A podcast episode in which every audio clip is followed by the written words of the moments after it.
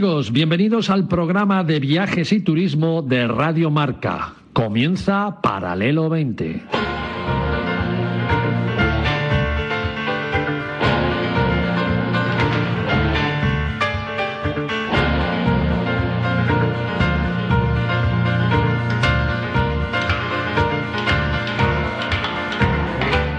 Paralelo 20, presentado por David Agüera, Marcial Corrales y su equipo de colaboradores.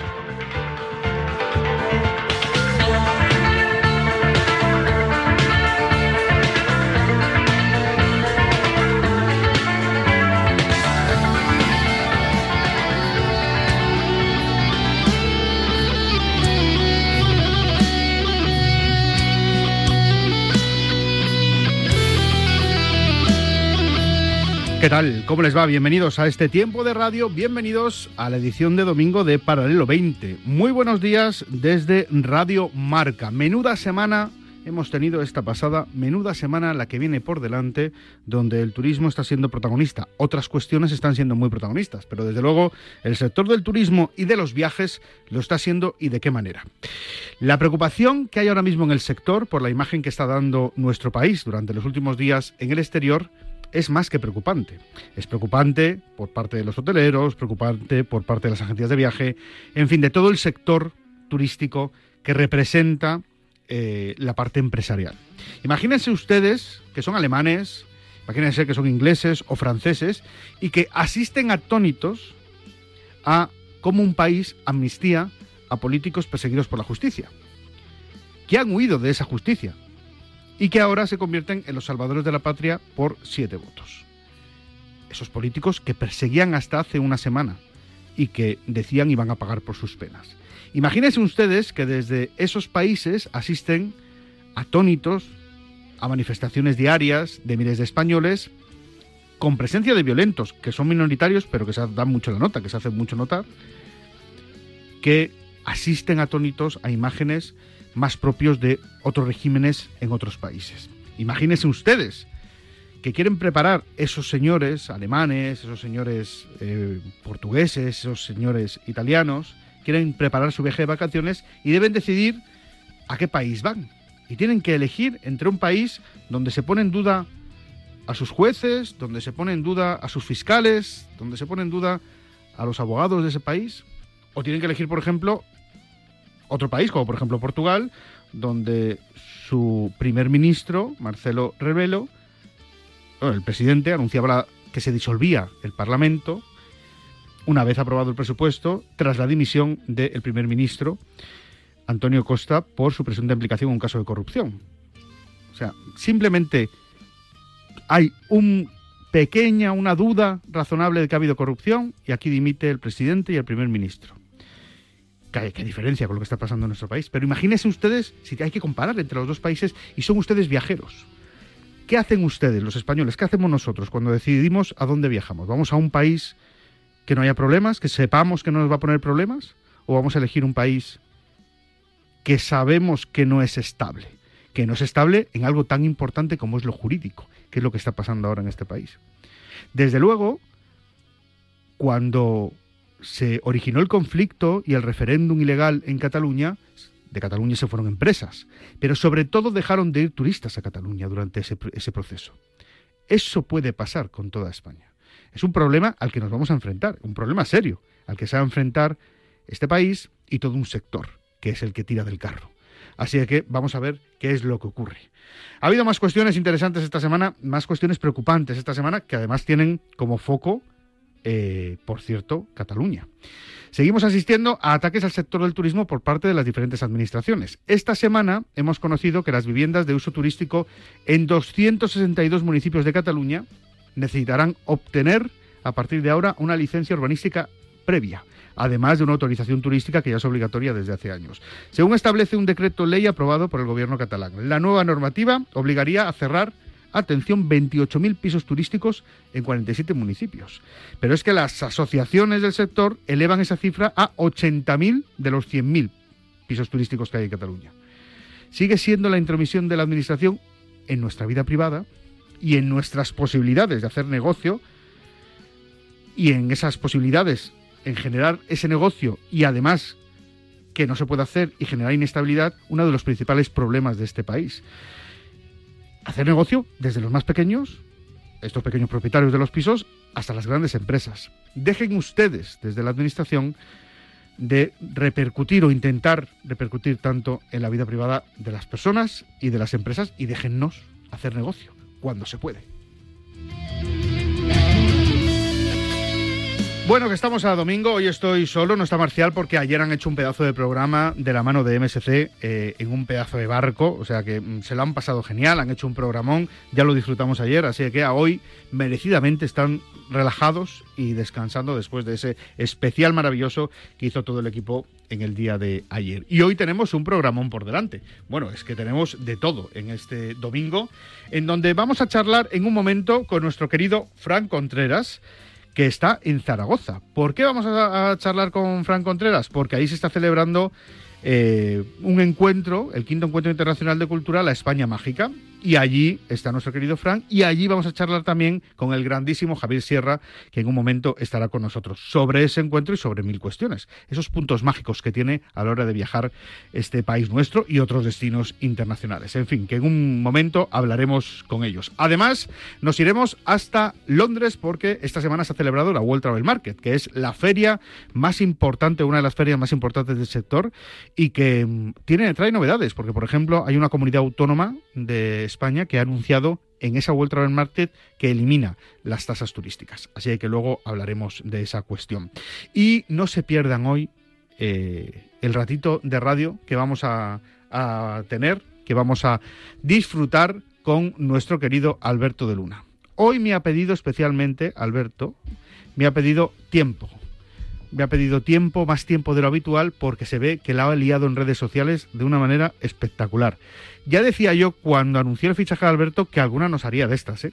Entonces, esta semana me ha dicho, yo quiero más tiempo porque me quiero, quiero explicarme bien y quiero explicar esto bien. Hola, Alberto. Hola, David, ¿qué tal? ¿Cómo estamos? Días. Yo te he dicho, no te preocupes que lo tienes. Sí, sí, sí, no, no, perfecto. No, porque eh, había bastante que contar porque fui a un restaurante que se llama Chispa, que es un restaurante que han abierto enfrente de Echevarri.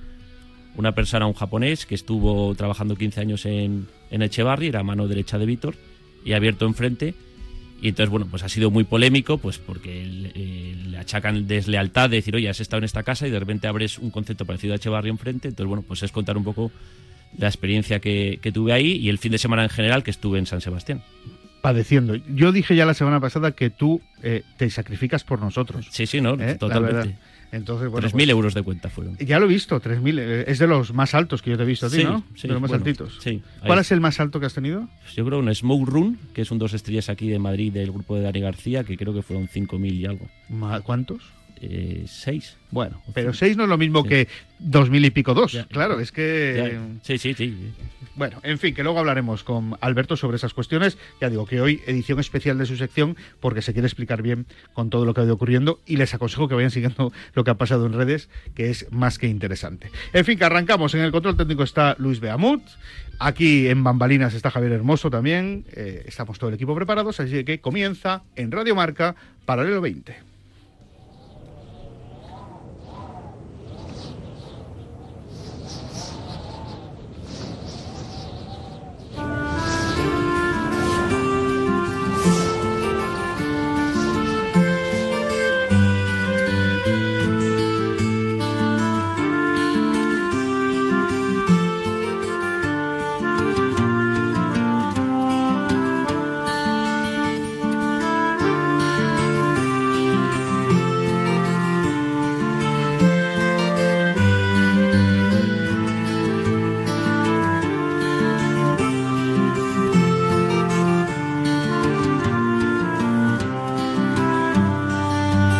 Estamos en Paralelo 20. Vamos a hablar de eh, España, un país mágico.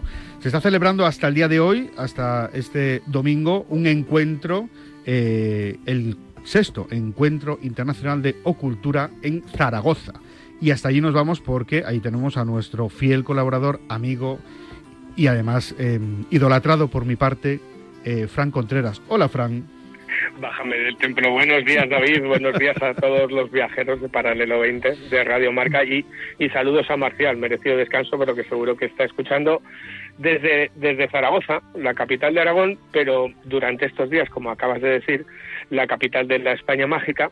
Y estoy aquí porque desde el pasado día 9 se está celebrando O Cultura, la cultura del oculto, y un congreso muy especial dedicado a la España mágica y al creador de este concepto, que es la España mágica, su ideólogo, el escritor, guionista de cine, documentalista Juan García Atienza, un evento en el que bueno, vamos con prisa porque ahora en, en una hora participo en una de las mesas redondas en homenaje a Juan García Atienza con Clara Taoces, con Jesús Callejo. Escucha, dale un abrazo de mi parte a Jesús.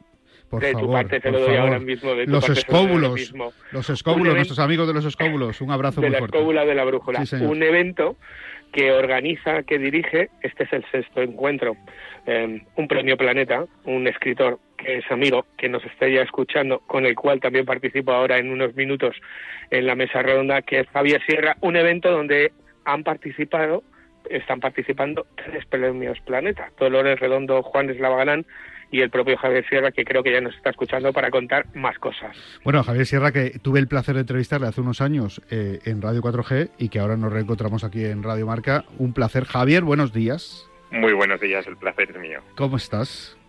Muy bien, pues eh, muy atareado, te puedes imaginar, porque son cuatro días muy intensos en Zaragoza, donde hemos reunido, como decía Fran, a Premios Planeta, pero también a muchos autores de la España mágica. Y sobre todo eh, hemos creado un evento que tiene algo de despliegue audiovisual, ¿no? Porque eh, estamos aprovechando también para dar a conocer muchos rincones de esta España mágica con conexiones, eh, en fin, digitales, ahora que la tecnología nos lo permite, eh, y poder mostrar toda la riqueza, no solo patrimonial, también eh, legendaria, mitológica, eh, de tradiciones y fiestas extrañas eh, a la audiencia que creo que está disfrutando y tomando buena nota. Este es un congreso de ir con papel y, y lápiz. Oye, qué importante es esto de la España mágica, de la España oculta, a la hora de atraer en esos puntos diferentes del territorio español a turistas, porque al final hay mucha gente que se mueve por este tipo de informaciones y por este tipo de cultura. Sin duda, yo creo que esto eh, lo descubrió casi accidentalmente Juan García Tienza eh, con sus guías de la España mágica que se empezaron a publicar en los años 80, en una época en la que nuestro país estaba atravesando la transición política. ¿no? Eh, habíamos pasado 40 años, eh, digamos, de, de un discurso muy centralizado en lo católico y, sin embargo, mm, las guías de Juan García Tienza descubren que había un patrimonio anterior, ¿no? Un patrimonio eh, pagano de otras civilizaciones eh, que, era interesante, que había dejado su huella en muchos rincones, que no era tan diferente del católico del cristiano, porque el cristianismo adaptó muchas de esas, eh, fin, historias a, su, propio dominio y la verdad es que eh, aquello fue muy luminoso, muy impactante, sirvió para crear cultura y, y, eso es lo que estamos reivindicando ahora, porque evidentemente hay un gran turismo cultural que es el turismo además,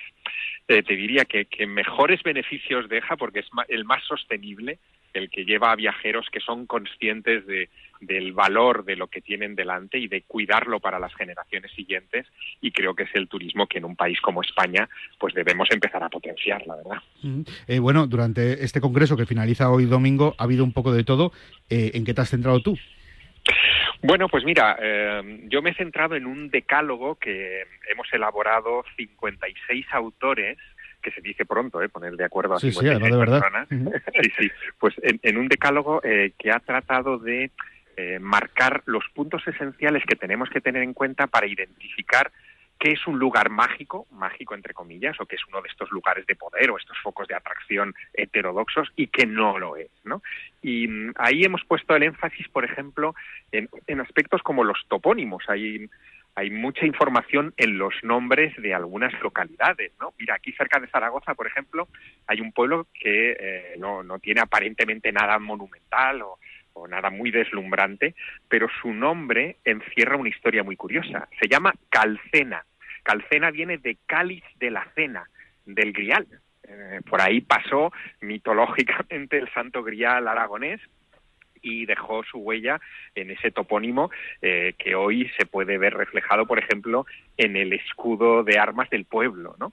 Eh, bueno, pues en ese tipo de cosas es donde hemos puesto el énfasis, ¿no? O por qué una montaña es sagrada y otra no lo es, ¿no? ¿Qué, qué configuración física debe tener un territorio para que de repente para varias eh, religiones y varias civilizaciones sea un lugar de peregrinación y de atracción. Y todo eso lo hemos sintetizado en un decálogo que, que bueno, que presentamos ayer Jesús Callejo y yo en nombre de esos 56 eh, autores y que creo que fue uno de los momentos eh, intensos de, las jornadas. Mm, el gran Jesús Callejo, eh, que yo le tengo un cariño muy, muy especial porque compartimos radio durante muchos años y es un pedazo de, comunicador y un gran experto sobre todo lo, lo que es misterio, ¿no? sin duda. Y, una, y, una, gran persona. Sí, además de verdad, sobre todo muy buena gente, muy, muy buena gente. Por cierto, que arrancabas el pasado jueves con Dolores Redondo, ¿no? Sí, nada menos. Eh, Dolores Redondo, eh, bueno, ahora es una autora, en fin, de, un recorrido internacional impresionante. Sus obras se publican en 39 países y ha hecho célebre eh, mundialmente el Valle del Bastán. ¿no? y, claro, lo que hizo fue no contarnos sus novelas de Amaya Salazar y hablarnos de ellas, sino hablarnos de algo de lo que no, no tiene mucha ocasión a lo mejor de explayarse, que es toda la parte mitológica navarra y vasca que ha influido en la construcción de sus novelas, porque sus novelas son, son una delicia, es una historia policíaca, sí, cierto, pero detrás hay mucho de mitología y de esos saberes de, de la España mágica. Y hablamos mucho de la entre comillas, la vieja religión, ¿no? que era el culto de las brujas y la, la enorme influencia que ha tenido para configurar eh, la idiosincrasia de los pueblos de los Pirineos, ¿no? sin ir más lejos. Así que bueno, fue una conversación muy, muy interesante con la que abrimos Ocultura el pasado jueves. Bueno, Fran, eh, me imagino que tú estás absolutamente en tu salsa, ¿no? Bueno, yo soy, yo estoy agradecido y me siento muy privilegiado porque, porque alguien como Javier, que es amigo, pero pero sobre todo es uno de los grandes escritores y periodistas de nuestro país, mm, pues me ha tenido en cuenta este en su lista para participar en ese decálogo y para participar in situ en, en el Congreso. Y agradecido a Juan García Tianza. Mira, yo pertenezco a una generación, ahora que el, el próximo día 14 de noviembre cumplo 51 años, pertenezco a una generación que nos dedicamos al periodismo de investigación especializado en historia, tradiciones, leyendas y eso llamamos misterio misterios. Y yo nací con dos personajes. Uno era Fernando Jiménez del Oso y otro era Juan García Tienza. Me siento un privilegiado y eternamente agradecido en recordar esas dos figuras. Mira, te cuento. 1976, televisión española. Fernando Jiménez del Oso hizo una serie muy desconocida, La España extraña, y decía, hay dos Españas, no lo digo en el sentido de Machado. Hago referencia a que junto a esa España tecnificada que conocemos de aviones, coches, modernos edificios, nuevas tecnologías, con un desarrollo en muchos niveles muy alto, hay otra España, subterránea, intuitiva, mágica, una España ligada a ritos extraños y mágicos, de que se unen de una forma ancestral. Existe una España de brujos, curanderos, místicos, pero que no siguen una moda, están ligados profundamente a la tierra y forman parte del pueblo, una España extraña. Así comenzaba una serie documental junto con Juan García Tienza, que llegó a escribir 40 libros, más de 40 libros dedicados a creencias, tradiciones, costumbres que son parte de nuestro patrimonio. Hablábamos de viajes y de turismo, que son parte de ese patrimonio intangible que todas las comunidades autónomas protegen o deben de proteger, que, que son estandarte cultural bueno, pues muy agradecido de mm, pertenecer a esa legión de seguidores de Juan García Atienza, del concepto ideólogo de quien creó el concepto de España Mágica, de ser actualmente uno de los divulgadores periodistas que en, radio, en prensa escrita, en podcast, defiende y, difunde eh, lo que leímos de Juan García Atienza y lo ampliamos.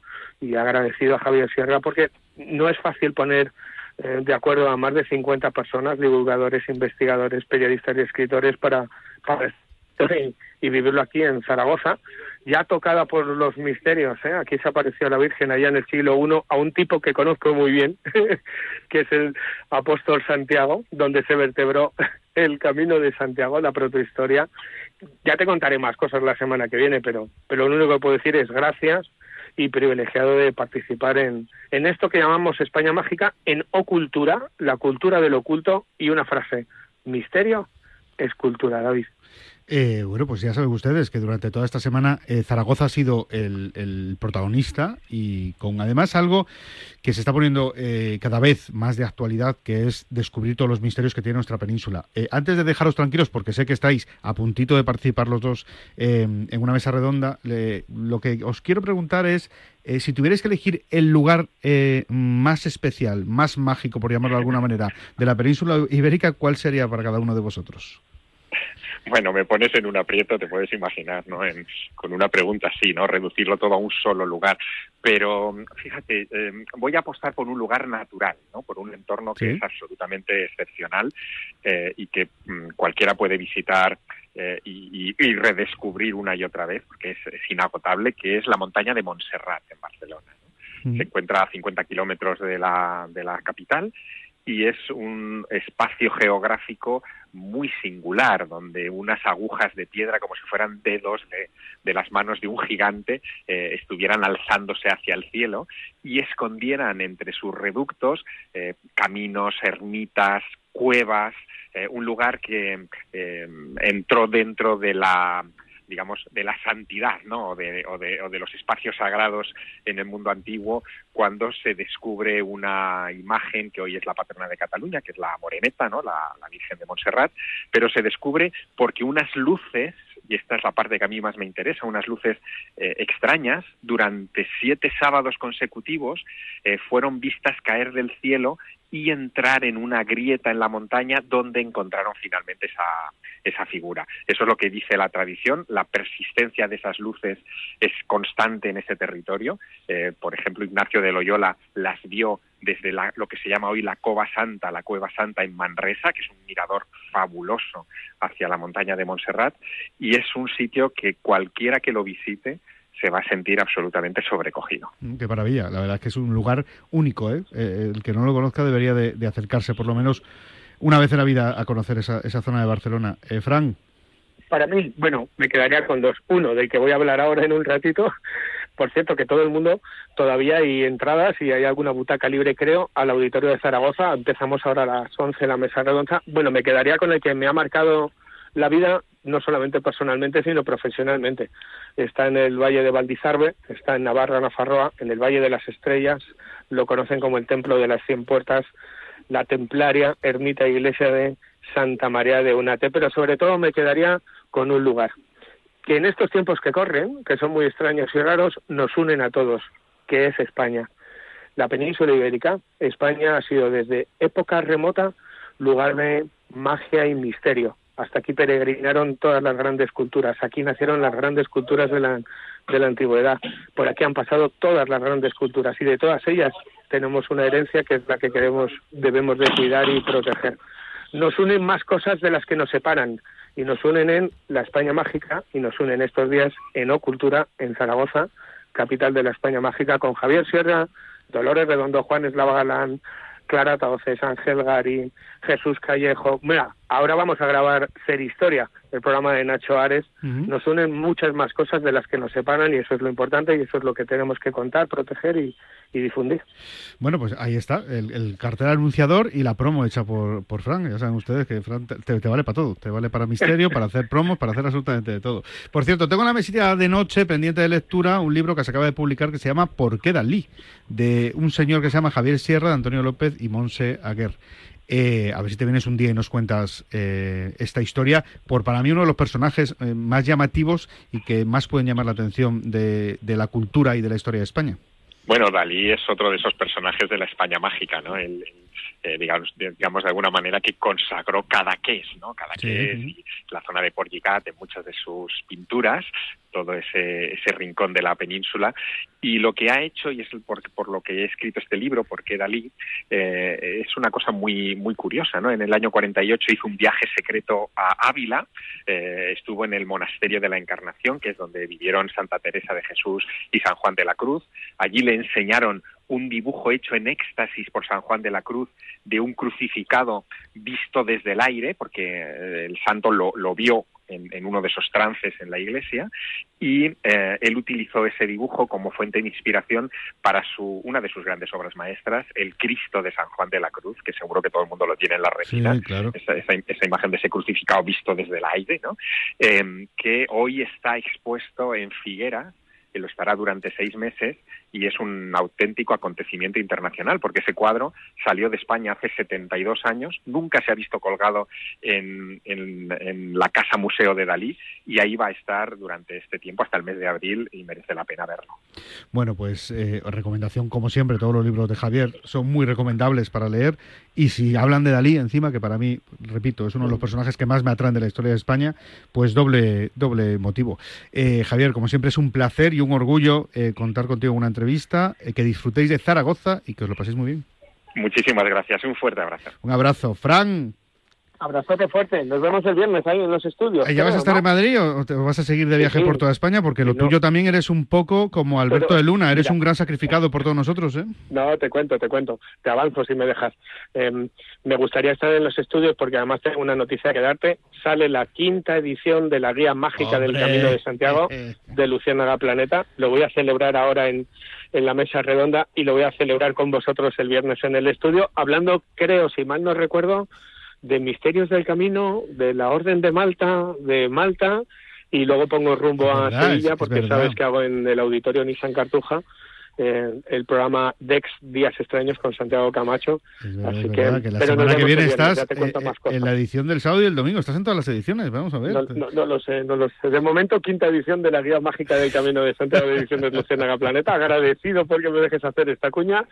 Y el viernes, ahí con vosotros, bueno, disfrutando de viaje, viajes, camino y caminos. Un placer hacerlo en Paralelo 20 para los viajeros de Radio Marca, contigo David, con Marcial, que hoy estará a descanso. Oye, se me ocurre hacer un crucero mágico, ¿eh? Misterioso. Vamos a intentar hablar con MSC, a ver si Bueno, pues lo que podemos hacer es, nos vamos al Índico, te soltamos en el mar allí y si es un misterio aparece. No, yo, mira, en el Índico hay unos animalitos muy maravillosos que no, que no, que no, yo me quedo en la cubierta y doy conferencias. Fran, amigo, gracias, disfruta. Buen camino, buena vida. Un abrazo muy fuerte. Bueno, pues seguimos en Paralelo 20. Venga, tengo cositas que contaros.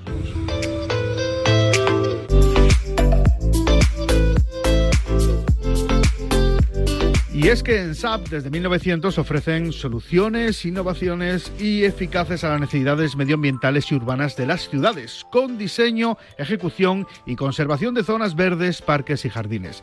Porque en SAP están comprometidos con su trabajo, son innovadores y proactivos y siempre, siempre buscan la excelencia. Diseñan y presentan los servicios urbanos de limpieza diaria para la satisfacción de los ciudadanos y además disponen de un servicio de conservación y limpieza de playas recogida de algas y residuos en la arena.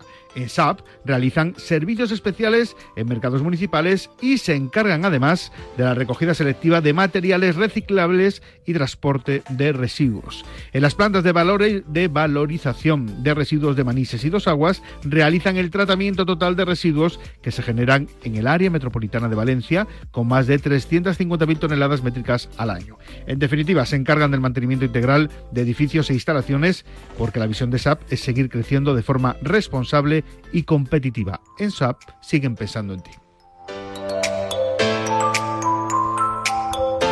Bueno, pues seguimos en Radio Marca. Esto es Paralelo 20. Vamos a hacer una pequeña parada y enseguida regresamos y nos vamos hasta Londres. Ahí se ha celebrado esta semana la World Travel Market, que es una de las ferias más importantes del sector y que además viene con novedades importantes para España. Viaja con nosotros en Paralelo 20. Aprenderás a ver, no solo a mirar.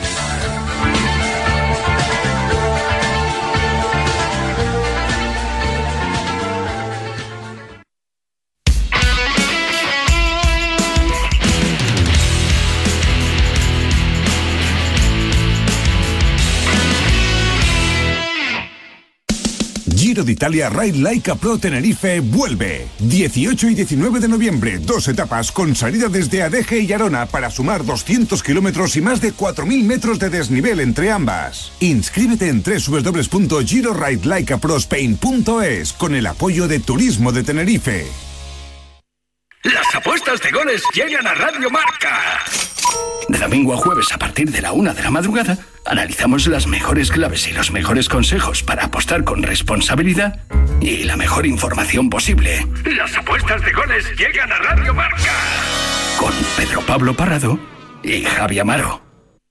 Ven, métete debajo de mi paraguas. Siempre hay alguien que cuida de ti. En Autocontrol, anunciantes, agencias y medios, llevamos 25 años trabajando por una publicidad responsable. Campaña financiada por el Programa de Consumidores 2014-2020 de la Unión Europea.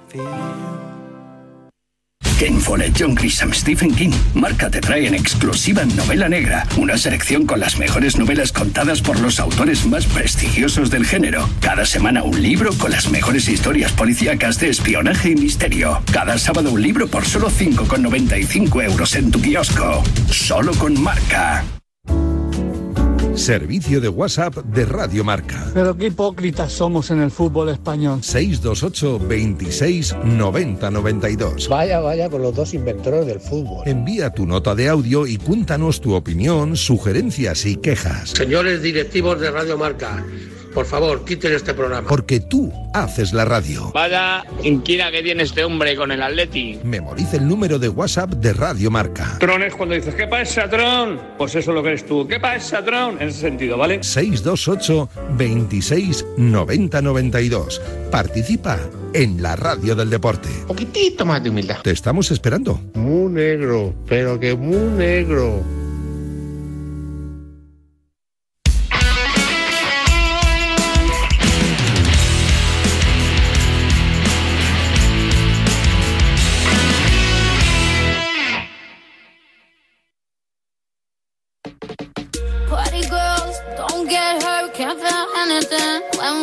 Learn? I push it down, push it down. Paralelo 20. I'm the one for a good time call, phone's blowing up. Ring on my doorbell, I feel the love, feel the love. One, two, three, one, two, three, drink. One, two, three, one, two, three, drink. One, two, three, one, two, three, drink. Throw them back till I lose Seguimos en Paralelo 20, esto es Radio Marca, hablamos de viajes, hablamos de ocio, hablamos de todo lo que tiene que ver con el mundo de la diversión, del asueto, del estar tranquilos y disfrutar de la vida, de los disfrutones. Y si hay un disfrutón que es el mayor disfrutón que hay en este país, es Alberto de Luna. Hola Alberto. Hola, ¿qué tal? ¿Cómo estamos? Muy bien. Bueno, hoy has dicho, porque hay mandanga, hay lío, esta semana ha habido lío, eh, hoy quiero explicarme bien. Sí. hoy quiero hablar y explicarme bien y con tiempo. Hoy había bastante que contar y por eso te dije un poco más relajado, porque hay mucho que contar y debatir entre nosotros. Bueno, lo, lo primero, arrancamos en un fin de semana en San Sebastián. Sí, el, el viernes voy a San Sebastián a conocer el Hotel Nobu, que acaba de abrir en San Sebastián. Eh, abrió también hace poco en Sevilla, dentro de un año aproximadamente abrirá aquí en Madrid. Nobu es, o sea, muchos lo conocen por, la, por Robert De Niro, que es el, Sí. el tal. Entonces abrió... De hecho, el claim era llega Robert De Niro a, ¿no? Sí, Eh, claro. todo este rollo, ¿no? Todo ese rollo. Entonces ha abierto en San Sebastián y, y estuve ahí el viernes y luego cenamos en el restaurante, porque siempre el, el hotel tiene el restaurante. Y la verdad es que bastante bien, o sea, el, el- el hotel muy bien, pues con el lujo propio de, de Nobu, está ahí en la concha, pero tirando un poco más a la zona de- del peine del viento.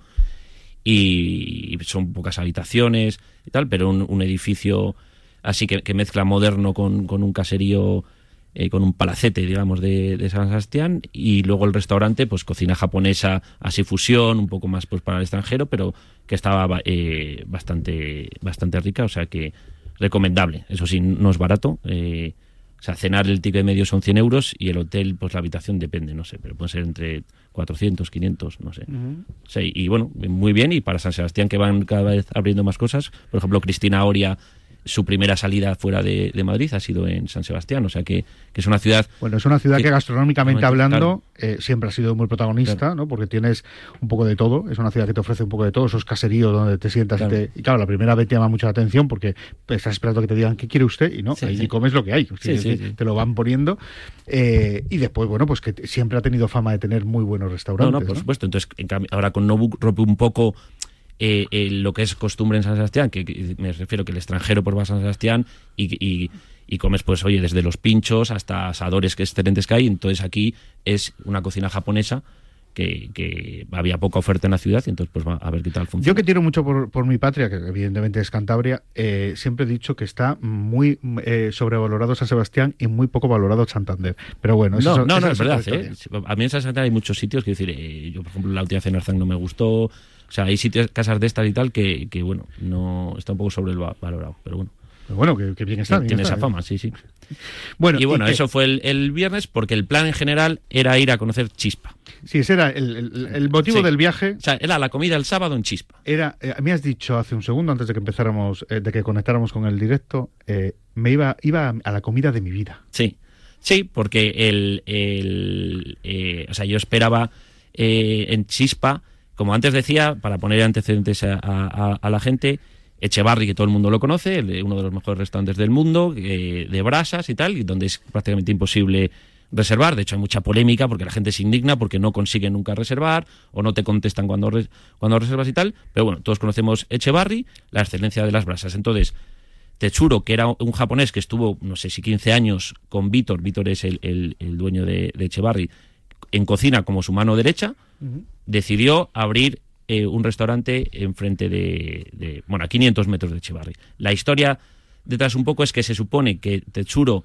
le dijo a, a Víctor, oye, yo me quiero ir de, de Echevarri, y entonces Víctor le ofreció que comprase, o sea, que se quedase Tetsuro con Echevarri. Es decir, como que Víctor en principio pues estaría dispuesto a jubilarse.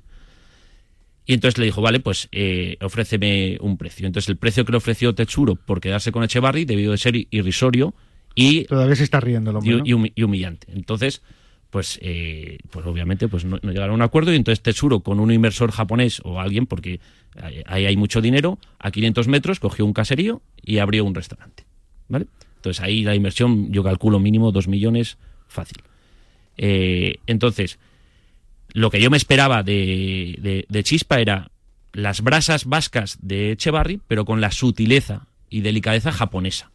¿Vale? Entonces, digo yo, joder, puede ser algo totalmente novedoso, eh, creo que va a ser la comida de nuestra vida, íbamos un grupo de seis, totalmente emocionados, y nos llevamos nuestros vinos, compramos eh, eh, vinos acordes, eh, bueno, eran todo, todo franceses, No champán, me digas, es una sorpresa que fueran franceses. y, y, y- y ródano, pero cromos, lo que yo llamo chucherías de, de- Va a ser de difícil etiquetas. que una bodega patrocine esta sección algún día, ¿eh? Porque, Bueno, claro, Vega Sicilia lo puede patrocinar. bueno, sí, Vega Sicilia, sí. Bueno, aparte que o Comando Sicilia- G, en, en- en- en- que es otra bodega aquí de la Sierra de Gredos, que a mí me encanta. Vega Sicilia, sí, claro, no se fastidia.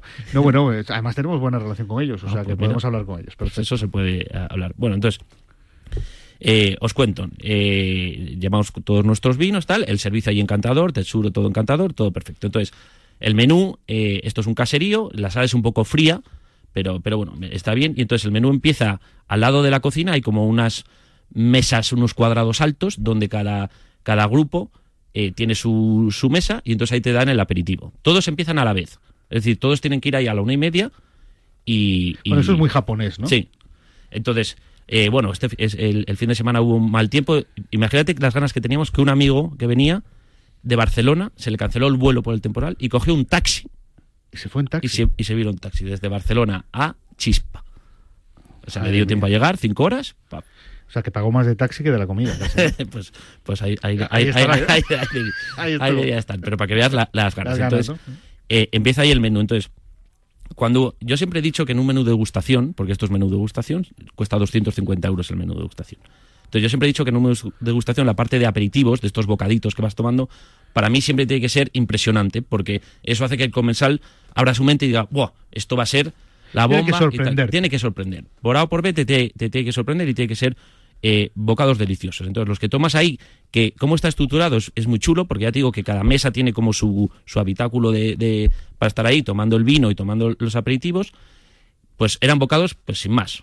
Quiero decir, pues uno era una galleta de castaña, el otro era un rabanito, el otro era un arroz como inflado con, con atún. Bien, te los comes. ni una textura que te sorprendiera. Nada, nada, nada, nada, ¿Vale? Entonces ahí ya, ya dijo, uff, vamos, a- vamos, vamos a ver. Luego nos enseña la cocina, entonces ya pasamos a, a la mesa. Y entonces, un problema que le dijimos luego a, a Tetsuro es que todos comen todo a la vez, ¿vale? Esto lo con- conté en un restaurante aquí que se llama Playing Solo, si os acordáis, Sí, que sí, es como sí. que fuera un teatro. Entonces esto es como la peli de Menu, no sé si la habéis visto, eh, eh, que es una película eh, en la que unos, unas personas van a comer a una isla, a un restaurante, y luego acaban todos asesinados.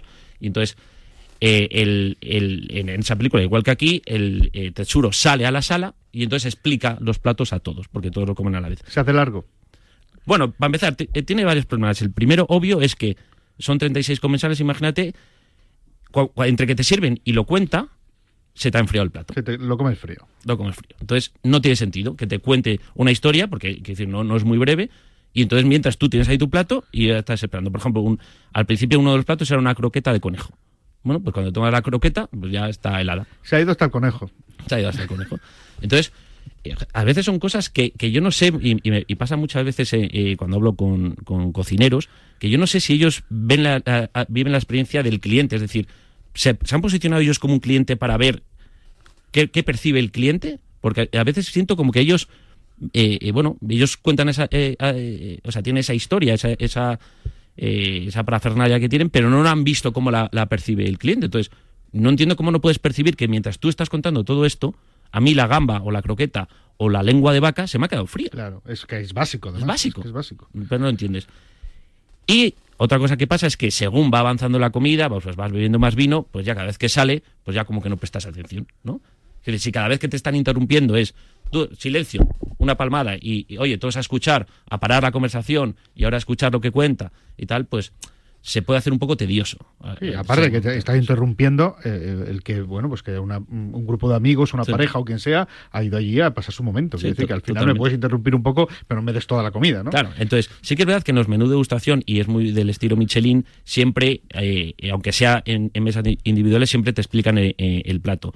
Que, He por ido ejemplo- a, a Estrellas Michelin que te viene una explicación escrita. Claro, eso te iba a pero eso, Eso- donde- eso es otra cosa. Pero eso, eso, por ejemplo, yo la primera vez que lo vi era en Steirerek, que es un, un, este- uno- un gran restaurante que hay en Viena. Pero aquí en, en España, en, Mi- en Michelin, yo no he visto. Sí, en, en Barcelona que hay un- una estrella Michelin que está como en, es que no me acuerdo del nombre, está como en una especie de, de mercado. Y, Ah. que, y que es una barrita y que tiene pocas mesas y es tiene una estrella Michelin y cua- cada platito que te ponen te viene la explicación al lado que me parece muy bien No, no, o sea, al pero eso es justamente es lo que te- David, lo normal que- yo lo leo yo cuando yo quiera y de la manera Claro, que yo quiera Eso es justo lo que iba a decir. Decir, oye, da esa opción, incluso yo, si tuve un restaurante, diría la opción, oye, ¿quieres que te lo explique o te doy una tarjeta? Y además mola más la tarjeta porque así puedes ir viendo sabores y, y recordando, porque a veces te cuentan tantas cosas que has dicho, jo, pues esto no me acuerdo que Y la llevaba. tal". recomendación de cómo se come también, Claro. que, que a veces te viene, Sí, da sí. un bocado, no sé qué. Sí, sí, pon- totalmente. Empieza por la derecha, luego pasa a la izquierda, luego pasa arriba, luego levántate, vete al baño, vuelve, no sé, ¿sabes? A ver, dices, pero ¿cómo como esto ya? Bueno, ¿y cuál es el que al final te enrollas tanto que te quedas sin tiempo? Ah, por eso te- Eh, escúchame una cosa. eh, ¿Y cuál fue el momento en el que dijiste estoy Pues defraudado? el- en el primer plato, cuando yo vi la parafernalia de que sale y está lo de la croqueta de, de conejo, otro bocado de, de- anchoa, otro bocado de que era un, un- un bogavante, y ahí dije, entre el aperitivo y esto, ya les dije a, a- a mis compañeros de, mesa, disculpadme porque, o sea, al final medio los había traído yo un poco ahí, no nos va a gustar. Yo ya lo supe. Ya lo viste venir. Tengo experiencia suficiente para saber que ahí no nos iba a gustar. Y efectivamente, así fue. No Fue es que-. Fue unánime absoluto. Solo hubo dos platos que nos parecieron espectaculares. Uno era un virrey eh, hecho a la brasa espectacular y otro era como una salsa, digo, como una sopa china con boletus que estaba riquísimo. El resto, o pasaba sin pena y gloria, o, había alguno que mal, es decir, por ejemplo, había uno de caviar que usaba un caviar de Río Frío como de tercera división, porque en, en Echevarra hay un plato muy famoso que es el caviar a la brasa, que es el mejor caviar que vas a tomar en tu vida. Pues este era como si lo comprases en Mercadona. Luego nos hizo una merienda de yakitoris, que son Esa, las eh, mi pregunta era, cuando yo te he visto en redes sociales esta semana, las horas que no han echado allí, que han merendado. ¿Cómo? ¿Cuántas horas habéis estado en el restaurante Bueno, pues entramos- para entra- tener que entra- merendar? Entramos a las 2 y salimos a las nueve y media y luego nos fuimos a cenar enfrente. ¿Pero cuándo coméis? Pues mucho. Y se hizo una... una, una... Entonces una merienda de yakitori muy amablemente, todo el personal encantador, ¿eh? Pero ¿qué pasa? Que era casquería de pollo, hígado de pollo, corazón de pollo. Yo pensé que iba a ser, pues, yo qué sé, de chuleta, de bogavante, langosta, te pongo ahora de verduras, tal, y todo el pollo, y encima era pollo que dije, oye, pero esto es un pollo especial o es un pollo del Mercadona. y, y no sé, pero podía ser de, de por o sea, que no era una historia despo- detrás de, del pollo. Y luego ya para rematar está el tema de los vinos, que como decía, llevaban los vinos y nos cobraron 60 euros por cada botella. 60 euros. 60 euros por cada botella que llevamos, por lo cual pagamos, como llevamos 11 botellas, 660 euros por el descorche de la ¿Qué dices? Eso sí, el servicio muy bien, de copas y tal. No, solo Sí. faltaba que encima A el servicio fuera malo, vamos. Entonces, 60 euros 660 euros por, eso, más 600 euros, euros de la merienda de los yaquitores por tomar el- la brocheta de pollo de corazón. Pero vosotros, por ejemplo, cuando llegáis preguntáis, eh, ¿cuánto cobráis por el descorche? O sea, yo asumía que cobraba, pero. eh, Hombre, eh, cobrar eh, algo claro, sí, claro. pero asumía 25 o 30 euros en sitios grandes y tal. Yo más de 30 euros no he visto nunca. Yo jamás. Jamás. Jamás. Y, y, y, y, joder, a lo mejor te cobras en algunas, en otras no. Yo qué sé, bueno, puedes, puedes adaptarte. 60 euros no me lo imaginaba. Tienes el detalle Nunca. en, en, en- en esto. O sea, no en lo cuentas es muy grandes, claro. en cuentas muy grandes, al final tú dices, pues sí, te pueden cobrar la primera, y Sí. después, mira, no, te, no voy a cobrar el resto, que vas a pagar, habéis pagado Sí, 3.000 euros. 3.000 ¿no? euros. Pero, vamos, me parece que, que por descorcharos un vino tampoco. Bueno, ahí no invitaron, si ves la cuenta, ni al agua, ¿eh? O sea, que era absolutamente ni, ni- ni tal. Whisky eh, 200 euros, eh, eh, tal, o sea que... que tal. Entonces, bueno, pues eh, eso fue eh, la experiencia. Le, di cuatro lunas porque me parece que, que entre que copia a, a en cosas y no tiene propia personalidad como yo esperaba y que luego había platos que no que no valían nada y que pagas 3.000 euros, pues oye, pues lo siento, pero sintiéndolo mucho por ellos, creo que tienen muchísimo potencial, pero no se lo puedo recomendar absolutamente a nadie. Y sobre este restaurante es el artículo que vas a hacer para lugares y más. Sí, correcto. Ah, muy bien, estupendo. Y luego, por último, dos recomendaciones no, va- para... no, no va- no, yo no voy a ir a probarlo nunca en la vida. Y ¿Por lo- qué? Porque no va a escupir en el plato, evidentemente. Y luego dos recomendaciones para dormir por la zona, que una casa rural que se llama Casa Goicomaya, que nos encantó, una casa rural, pero, pero de verdad perdida en la nada, para llegar tienes que pasar unas vacas y tal, eh, para seis personas o ocho pueden entrar, espectacular, y si no, enfrente de Chispa, Mendigoicoa, que también se come muy muy bien, es donde fuimos luego a cenar y cenamos mejor que toda la comida, y también es un hotel pequeñito familiar, muy recomendable, para la gente que quiere ir, a, bueno, a Chispa no sé si querrán ir, pero si van a Echevarri o quieren desconectar, muy recomendable ese plan. Bueno, pues ahí está. eh, la experiencia gastronómica del fin de semana de Alberto de Luna y de sus amigos, con chispa que iba a ser la comida de su vida y que, bueno, pues les ha defraudado un poco. No, Un no, no ha sido lo que ellos esperaban, ¿no? Eh, lo que decimos, que habrá más ampliación de todo lo que ha contado y se explaya, porque cuando se pone a escribir se explaya de lo lindo en, en Lugares y Más, la revista que se publica en, el, en diciembre con el especial Navidad. Bueno, quédate por aquí ya. Perfecto, no, sí, no queda nada, quédate y ya nos despedimos luego, ¿vale? Eh, seguimos, vamos a irnos hasta la World Travel Market de Londres. Venga.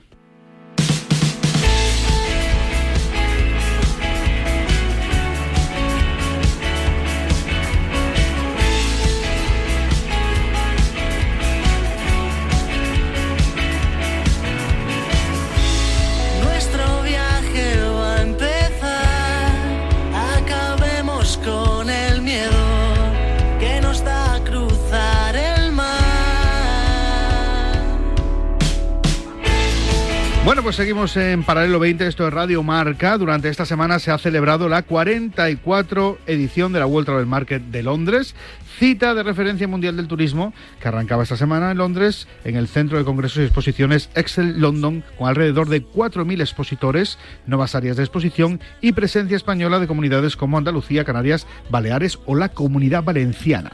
Una información que nos ha preparado nuestra compañera Tamara Cotero.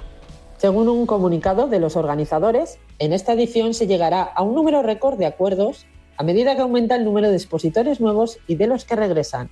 Como novedad de este año, la feria cuenta con tres nuevas e interesantes áreas en el recinto. Alojamiento y mayoristas, experiencias y transporte, que sustituirán a la zona International Hub y mostrarán predominantemente expositores del sector privado y de otros destinos. Estas áreas se han puesto en marcha a raíz de un amplio estudio llevado a cabo por el World Trade Market a principios de este año, en el que se detectó una tendencia a tomar decisiones en la compra de viajes basadas en experiencias en lugar de los destinos, sobre todo entre las generaciones más jóvenes. El estudio de comportamiento del World Trade Market puso de manifiesto los cambios en los hábitos de los viajeros, ya que los millennials y la generación Z eligen cada vez más sus viajes en función de sus experiencias o de su lista de deseos, en lugar de limitarse a la ciudad, el país o la región que quieren visitar. Precisamente, el presidente de la Generalitat Valenciana, Carlos Manzón, anunciaba que en el pleno del Consejo celebrado el pasado viernes se aprobaba en su eh, se aprobaba el decreto ley por el que se deroga la tasa turística a la Comunidad Valenciana. Mazón hacía este anuncio en un desayuno informativo con los medios de comunicación en la World Travel Market de Londres. Vamos a escuchar lo que decía. En el orden del día de este viernes en Valencia, el Consejo de la Generalitat Valenciana aprobará el proyecto para la derogación de la tasa turística en la Comunidad Valenciana. Lo hemos hecho desde aquí. Hemos iniciado el proceso oficialmente desde aquí, desde Londres, diciéndoles a más de 2 millones de turistas británicos, 2,2 que han venido este último año y casi 2 millones y medio de turistas británicos que esperamos de cada año que viene, que no nos molestan, que no tienen que pagar por molestarnos, que son bienvenidos. Bueno, pues ese es el anuncio, ese es el anuncio y por eso era tan importante, bueno, lo primero porque la World Travel Market de Londres es una de las ferias más importantes, evidentemente para España lo es mucho porque el turista inglés sigue siendo el principal, el que más viene, ni el Brexit ni le ha afectado absolutamente nada, al final sigue viniendo exactamente igual. Y en Londres, junto al presidente de la Generalitat Valenciana, estaba el presidente de OSBE, que es la principal patronal hotelera que tenemos en nuestro país y que se llama Fede Fuster. Hola Fede. Hola, ¿qué tal? ¿Cómo va? ¿Cómo estamos? Me imagino que muy satisfecho después del anuncio que eh, ha hecho el presidente de la Generalitat, que lo hacía en la vuelta del Market de Londres con la derogación de esa tasa turística, ¿no? Sí, felices, felices porque nos quitamos de encima una, un mensaje muy tóxico ¿no? a los mercados emisores con esa por ese impuesto turístico que iba a restarnos competitividad y la verdad es que, cabe destacar la apuesta de la Generalitat por nuestro sector y sobre todo el apoyo que nos han mostrado en la vuelta de market, donde ha sido la verdad es que fundamental. Eh, eh, es cierto, eh, y ahí ponías tú el matiz, y es cierto que mm, no sé si es tanto lo económico, porque al final la tasa, pues bueno, pues la pagas, pues si la, la pagas la tienes que pagar, sino que el mensaje es muy malo, porque al final cuando tú estás eligiendo entre un destino u otro y tú te llega la notificación de que en uno hay tasa turística, inmediatamente te provoca un rechazo. Así es, y además que los que sabemos cómo funciona esta industria sabemos que, que un euro o dos euros por arriba en el precio te pone en la tercera o cuarta eh, página de búsquedas, ¿no? Y te saca de la, de, la competición. Además, eh, bueno, además se estaba manipulando mucho el mensaje, ¿no? Haciendo, haciéndole llegar a la ciudadanía que los turistas eh, no aportan nada, que no pagan impuestos y que con esto algo se podría rescatar y nada más lejos de la realidad. La Comunidad Valenciana en el 2023 los turistas han aportado 4.000 millones de euros y esta tasa turística en el mejor de los casos iba a recaudar entre 12 y, y 12 y medio. Así que bueno, eh, además es que era una tasa eh, estéril por lo tanto, bueno, estamos contentos, hemos podido lanzar ese mensaje a todos nuestros mercados emisores y bueno, y ahora seguir trabajando y a competir con los demás. El mercado inglés, que sigue siendo el principal en toda España, evidentemente en la Comunidad Valenciana también, eh, un mercado que no se muestra eh, débil, por lo menos hasta el momento. Y además eh, habéis dado a conocer que hay nuevas rutas de vuelos, bueno, que, se va a incrementar el intento de relación con el mercado inglés, ¿no? Sí, así es. Sobre todo el aeropuerto de Alicante es el que más conexiones tiene. Además va, van a recibir la base de EasyJet a partir de marzo con nuevas líneas, casi nueve. El aeropuerto de Valencia también está creciendo y la verdad es que em, empezamos a, trasladar a ENA la necesidad de, ampliar la segunda pista del aeropuerto de Alicante y también la nueva terminal del aeropuerto de Valencia porque no podemos morir de éxito, ¿no? Eh, tenemos que tener infraestructuras para lo que nos viene y nos viene una época muy buena. Eh, bueno, la verdad, la verdad es que sí. Por cierto, ¿hay preocupación eh, por eh, la imagen que se puede trasladar de todo lo que está pasando en el país al exterior? Porque al final, cuando la gente ve conflicto en un país, la gente se lo piensa mucho.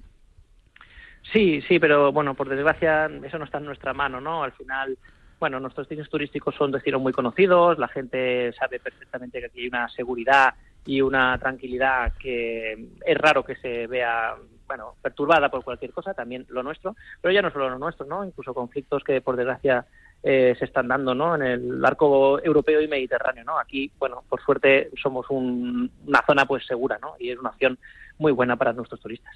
Eh, ¿Tenéis los datos del mes de octubre en cuanto a ocupación?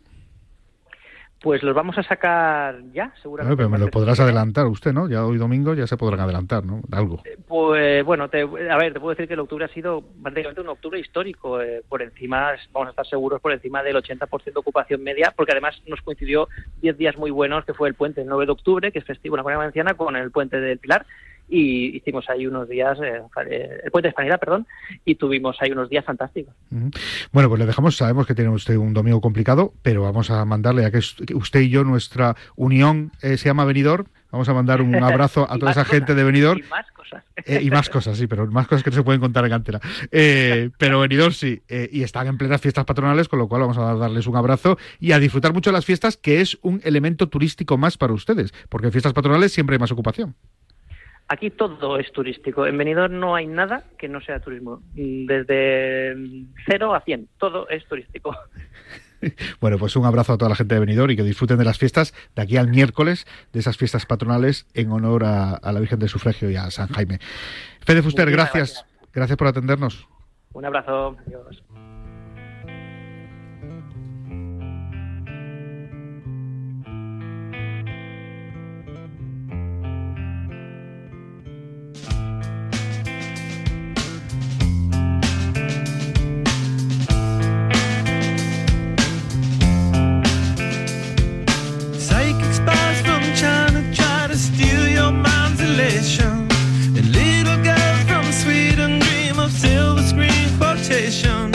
And if you want these kind of dreams, it's Californication.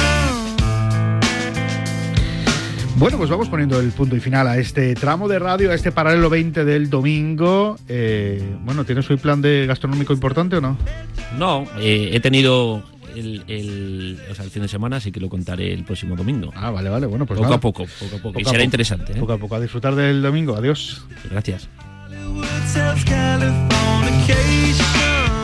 Y así transcurrió un día en la radio, en el control técnico, Raquel Valero. Gracias, Raquel. Nos vemos, nos escuchamos, nos disfrutamos dentro de siete días. Adiós.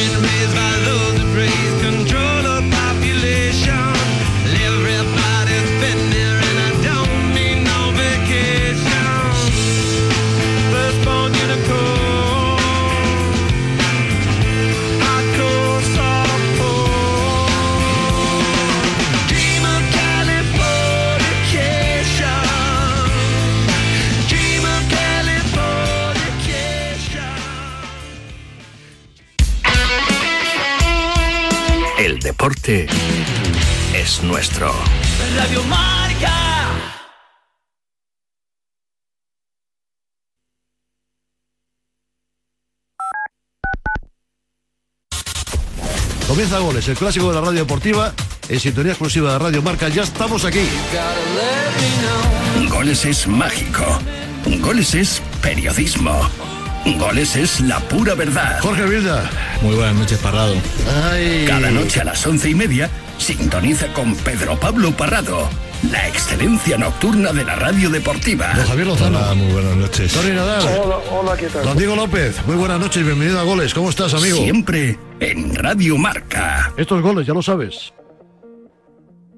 Ahora en marca.com puedes ver en directo en exclusiva y de forma totalmente gratuita los partidos de la Liga de Arabia Saudí. Todos los fines de semana en marca.com los partidos de Cristiano Ronaldo, Karim Benzema, Sadio Mané, N'Golo Kanté y muchas más estrellas.